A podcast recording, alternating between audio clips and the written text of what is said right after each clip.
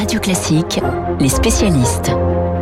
7h40 sur Radio Classique, Emmanuel Faux dans un instant va nous emmener au Pérou, mais d'abord Bernard Sananès pour le baromètre politique ELAB et une étude sur le télétravail. Bonjour mon cher Bernard. Bonjour Dimitri. Alors le télétravail, les Français et le télétravail, une enquête vous a été euh, commandée pour, par Radio Classique, les Échos et l'Institut Montaigne.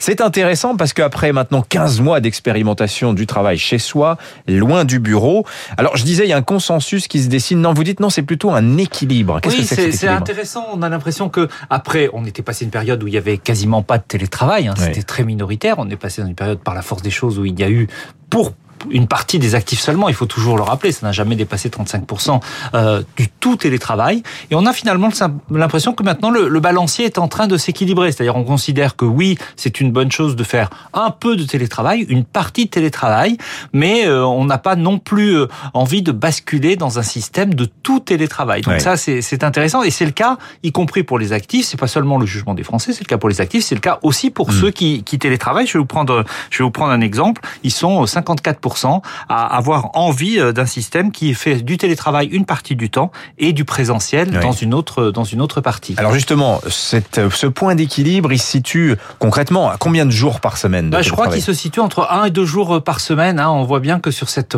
modalité de réponse-là, on a plus hmm. d'un actif euh, qui peut télétravailler sur deux, 51%. Je note aussi qu'il y a un actif sur cinq qui pourrait télétravailler et qui dit pas de télétravail du tout. 20%, 20%. Qui, qui rejette l'idée exactement, exactement. la maison. Donc, euh, et à l'inverse, 8% euh, qui disent 5 jours par semaine, tout télétravail. Donc 1 sur 2, voilà, c'est là le point d'équilibre qui disent entre 1 et 2 jours, plutôt sur 2 jours pour un tiers, ah pour, un tiers pour un tiers d'entre eux. Donc ça va obliger évidemment les entreprises à, à s'adapter à cette nouvelle donne et à donner des réponses un peu sur mesure. On voit bien aussi qu'il y a cette attente-là d'une forme d'individualisation aussi du travail. C'est ça. Pour certains, ce sera un jour, pour d'autres 3, peu d'autres 5, effectivement, mais selon les profils, selon les, les attentes.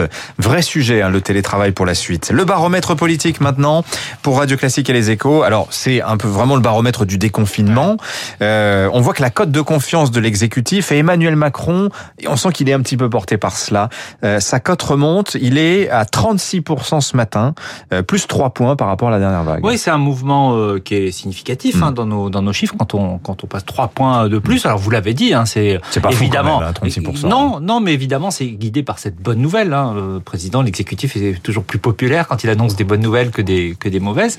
Mais on voit bien euh, qu'il y a des, des, signaux qui sont intéressants et il y a un signal d'alerte. Prenons les signaux intéressants euh, pour l'exécutif. Le premier, c'est les jeunes. On l'avait déjà observé. On passe là pour la première fois à 50% des jeunes de 18-24 ans.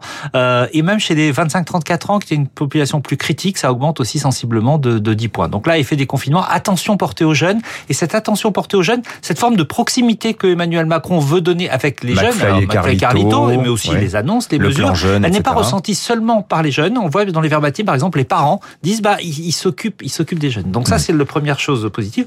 La deuxième, sur un plan politique, c'est qu'on voit bien que l'électorat euh, pivote un peu, comme on dit. Hein. Il est moins marqué à droite, il euh, ratisse un peu plus au, centre gauche, dans la gauche euh, mm. qui venait plutôt du, du, du, Parti socialiste. Son électorat de départ. Son électorat celui qui, qui, qui l'a élu, élu en mais ça l'éloigne un peu de son socle, de son socle électoral des premières années du quinquennat. Et effet de siphonnage, c'est qu'on voit Marine Le Pen, véritable percée à droite. Les électeurs de François Fillon d'il y a 4 ans, aujourd'hui, eh ben, ils sont euh, combien? 40%. 40%. Avoir une bonne image euh, de Marine Le Pen. Ce qui n'était pas le cas dans les derniers mois, parce qu'une partie de l'électorat de droite avait compris que Marine Le Pen était euh, pour eux un, un, rival. et donc, cet électorat était très mesuré, y compris sur la personnalité de, de Marine Le Pen. Là, cette poussée, 12 points là qu'on observe en, en 3 mois, il y a deux raisons à mon avis à cela. La première, c'est les thèmes de sécurité qui se sont installés dans, dans, dans le débat public et qui, évidemment, sont des points forts pour le Rassemblement national. Et deuxièmement aussi, le fait qu'une partie de l'électorat de droite commence à se dire il n'y a peut-être pas d'espace pour un candidat pour un candidat de la droite républicaine. Mmh. Est-ce que on ne va pas cette fois-ci encore être absent du, du, second tour? Donc on verra ce qui se passe après les régionales.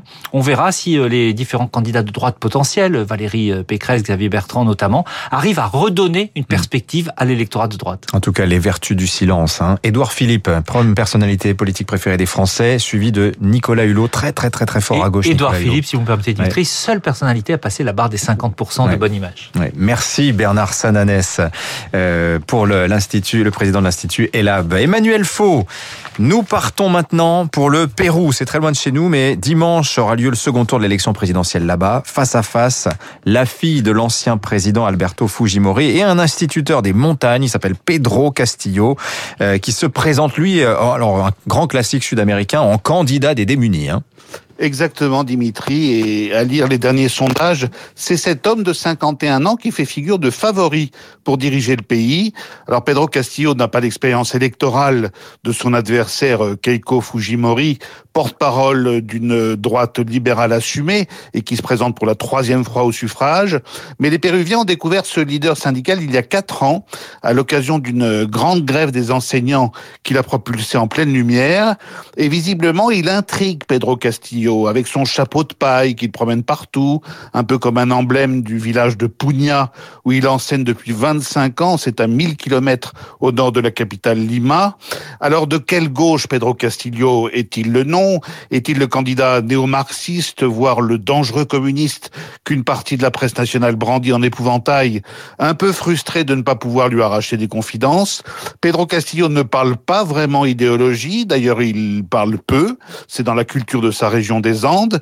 En revanche, il ne cache pas ses intentions s'il l'emporte dimanche. Réforme agraire au profit des petits paysans, nationalisation des richesses du pays et nouvelle constitution aux antipodes de celle élaborée dans les années 90 sous la présidence d'Alberto Fujimori, le père de son adversaire d'aujourd'hui.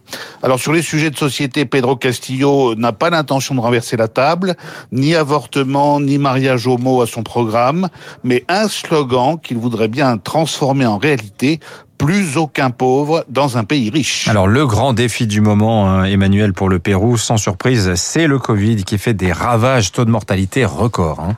184 000 décès pour 33 euh, millions d'habitants. Les Péruviens ont été très durement frappés par le coronavirus. Chez les plus de 60 ans, 4 personnes infectées sur 10 ont succombé à la maladie. Ce sont des proportions plus élevées qu'aux États-Unis ou au Brésil, qui reste évidemment la lanterne rouge vif du continent sud-américain. Et pourtant, le Pérou a adopté très tôt des mesures draconiennes du type couvre-feu en soirée, qui est toujours en vigueur, ainsi que la fermeture des établissements scolaires qui n'ont toujours pas rouvert depuis un an. Mais le système de santé a été euh, vite submergé, un manque criant de lits en soins intensifs, une pénurie d'oxygène, et les médecins ont payé un lourd tribut puisqu'on estime à 450 le nombre de soignants qui sont morts dans l'exercice de leur métier. Voilà pourquoi dans cette fin de campagne présidentielle, les deux candidats en lice ont promis aux Péruviens qu'ils feraient de la santé et de la lutte contre cette pandémie la priorité absolue de leur début de mandat. on va voter aussi au Mexique hein, ce, dimanche, euh, toujours euh, en Amérique du Sud. Merci Emmanuel Faux. Euh, dans un instant, un anniversaire. Alors il y a celui d'abord de Cecilia Bartoli, elle a 54 ans aujourd'hui, la cantatrice mezzo-soprano. Mais c'est aussi l'anniversaire cette semaine de la radio 100 ans. Marc Bourreau